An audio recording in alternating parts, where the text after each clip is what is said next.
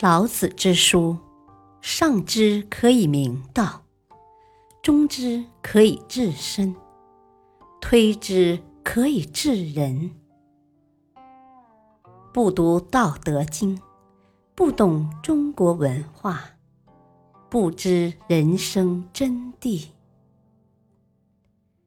道德经》的人生智慧，为人类。谋福，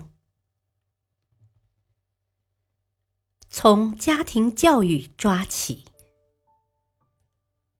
中国在世界上曾经是一个强大的国家，但是中国近代史就是一部饱受欺凌的屈辱史。于是，许多人把中国落后的原因归罪于中国文化的落后。但是，究竟什么才是真正的中国文化呢？早在两千五百多年前，中国就已经出现了老子、孔子这样世界闻名的哲学家。老子的《道德经》被翻译成几十种文字，在全世界流传。而中国历代统治者为了皇权统治的需要，曲解了古圣先贤的思想，偏离了。中华道统文化的正道。那么，我们如何才能正本清源，发扬中华道统文化的真正作用呢？我的答案是：从现在开始，从家庭教育开始，尽快回归我们自己的文化，尽快把老子、孔子、伏羲的思想活用起来。最重要的是。要告诉自己的孩子，这件事情你现在可能是这种看法，但是当你长大以后，你的想法会变，否则你就是在害他。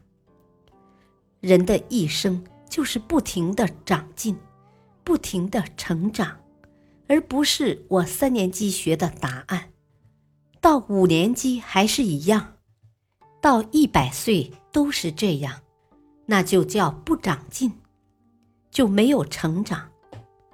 中国字在不同的地方会有不同的解释，我们非常灵活，一点儿都不死板。所以讲中国话，看中国字，左右脑都通，脑筋非常灵活，什么话都能听懂。现在的人却越来越听不懂了。这就比较糟糕。父母要尽起责任来，让你的孩子有好的生活能力，这一点最重要。人的一生最宝贵的是生活能力，而不是专业知识。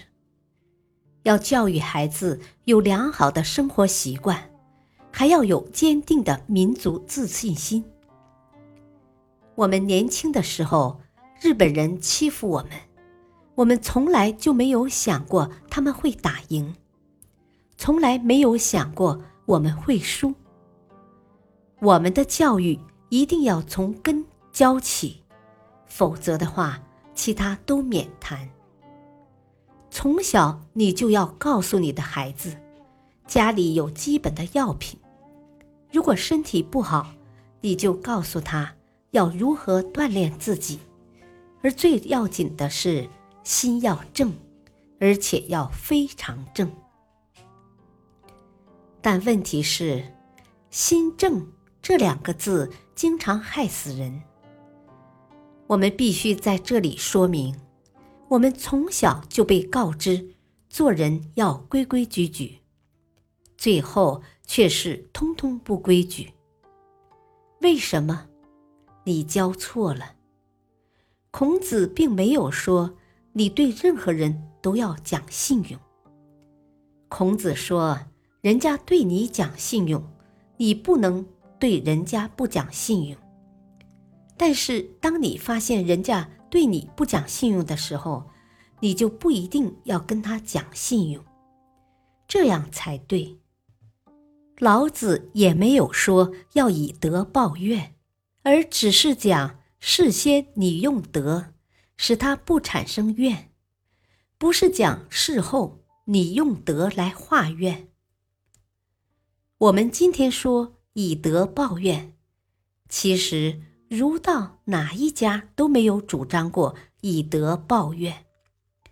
如果以德报怨，怎么报值？那就没有是非了。一个人必须要有是非观念，但不能是非分明。类似这些。都是被我们长期以来扭曲掉的。如果照此一直传下去，还不如不学。所以，我们一定要正本清源，还原老祖宗的本意，好好的把它重新传播出去。感谢收听，下期播讲第五章：治虚守静。养生之道的探索，敬请收听，再会。